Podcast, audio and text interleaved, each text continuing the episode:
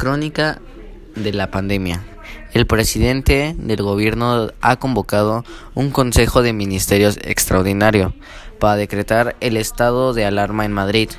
Los ministerios están avisados, pero no tienen aún la convocatoria oficial. Varios miembros del Ejecutivo trasladan que formalmente no han hecho una reunión extraordinaria del Consejo de Ministros pero según fuentes de la del presidente, en principio de la reunión está previa sobre las 12 horas porque creen que Ayuso reaccionará dejando actuar el Ejecutivo después de hablar.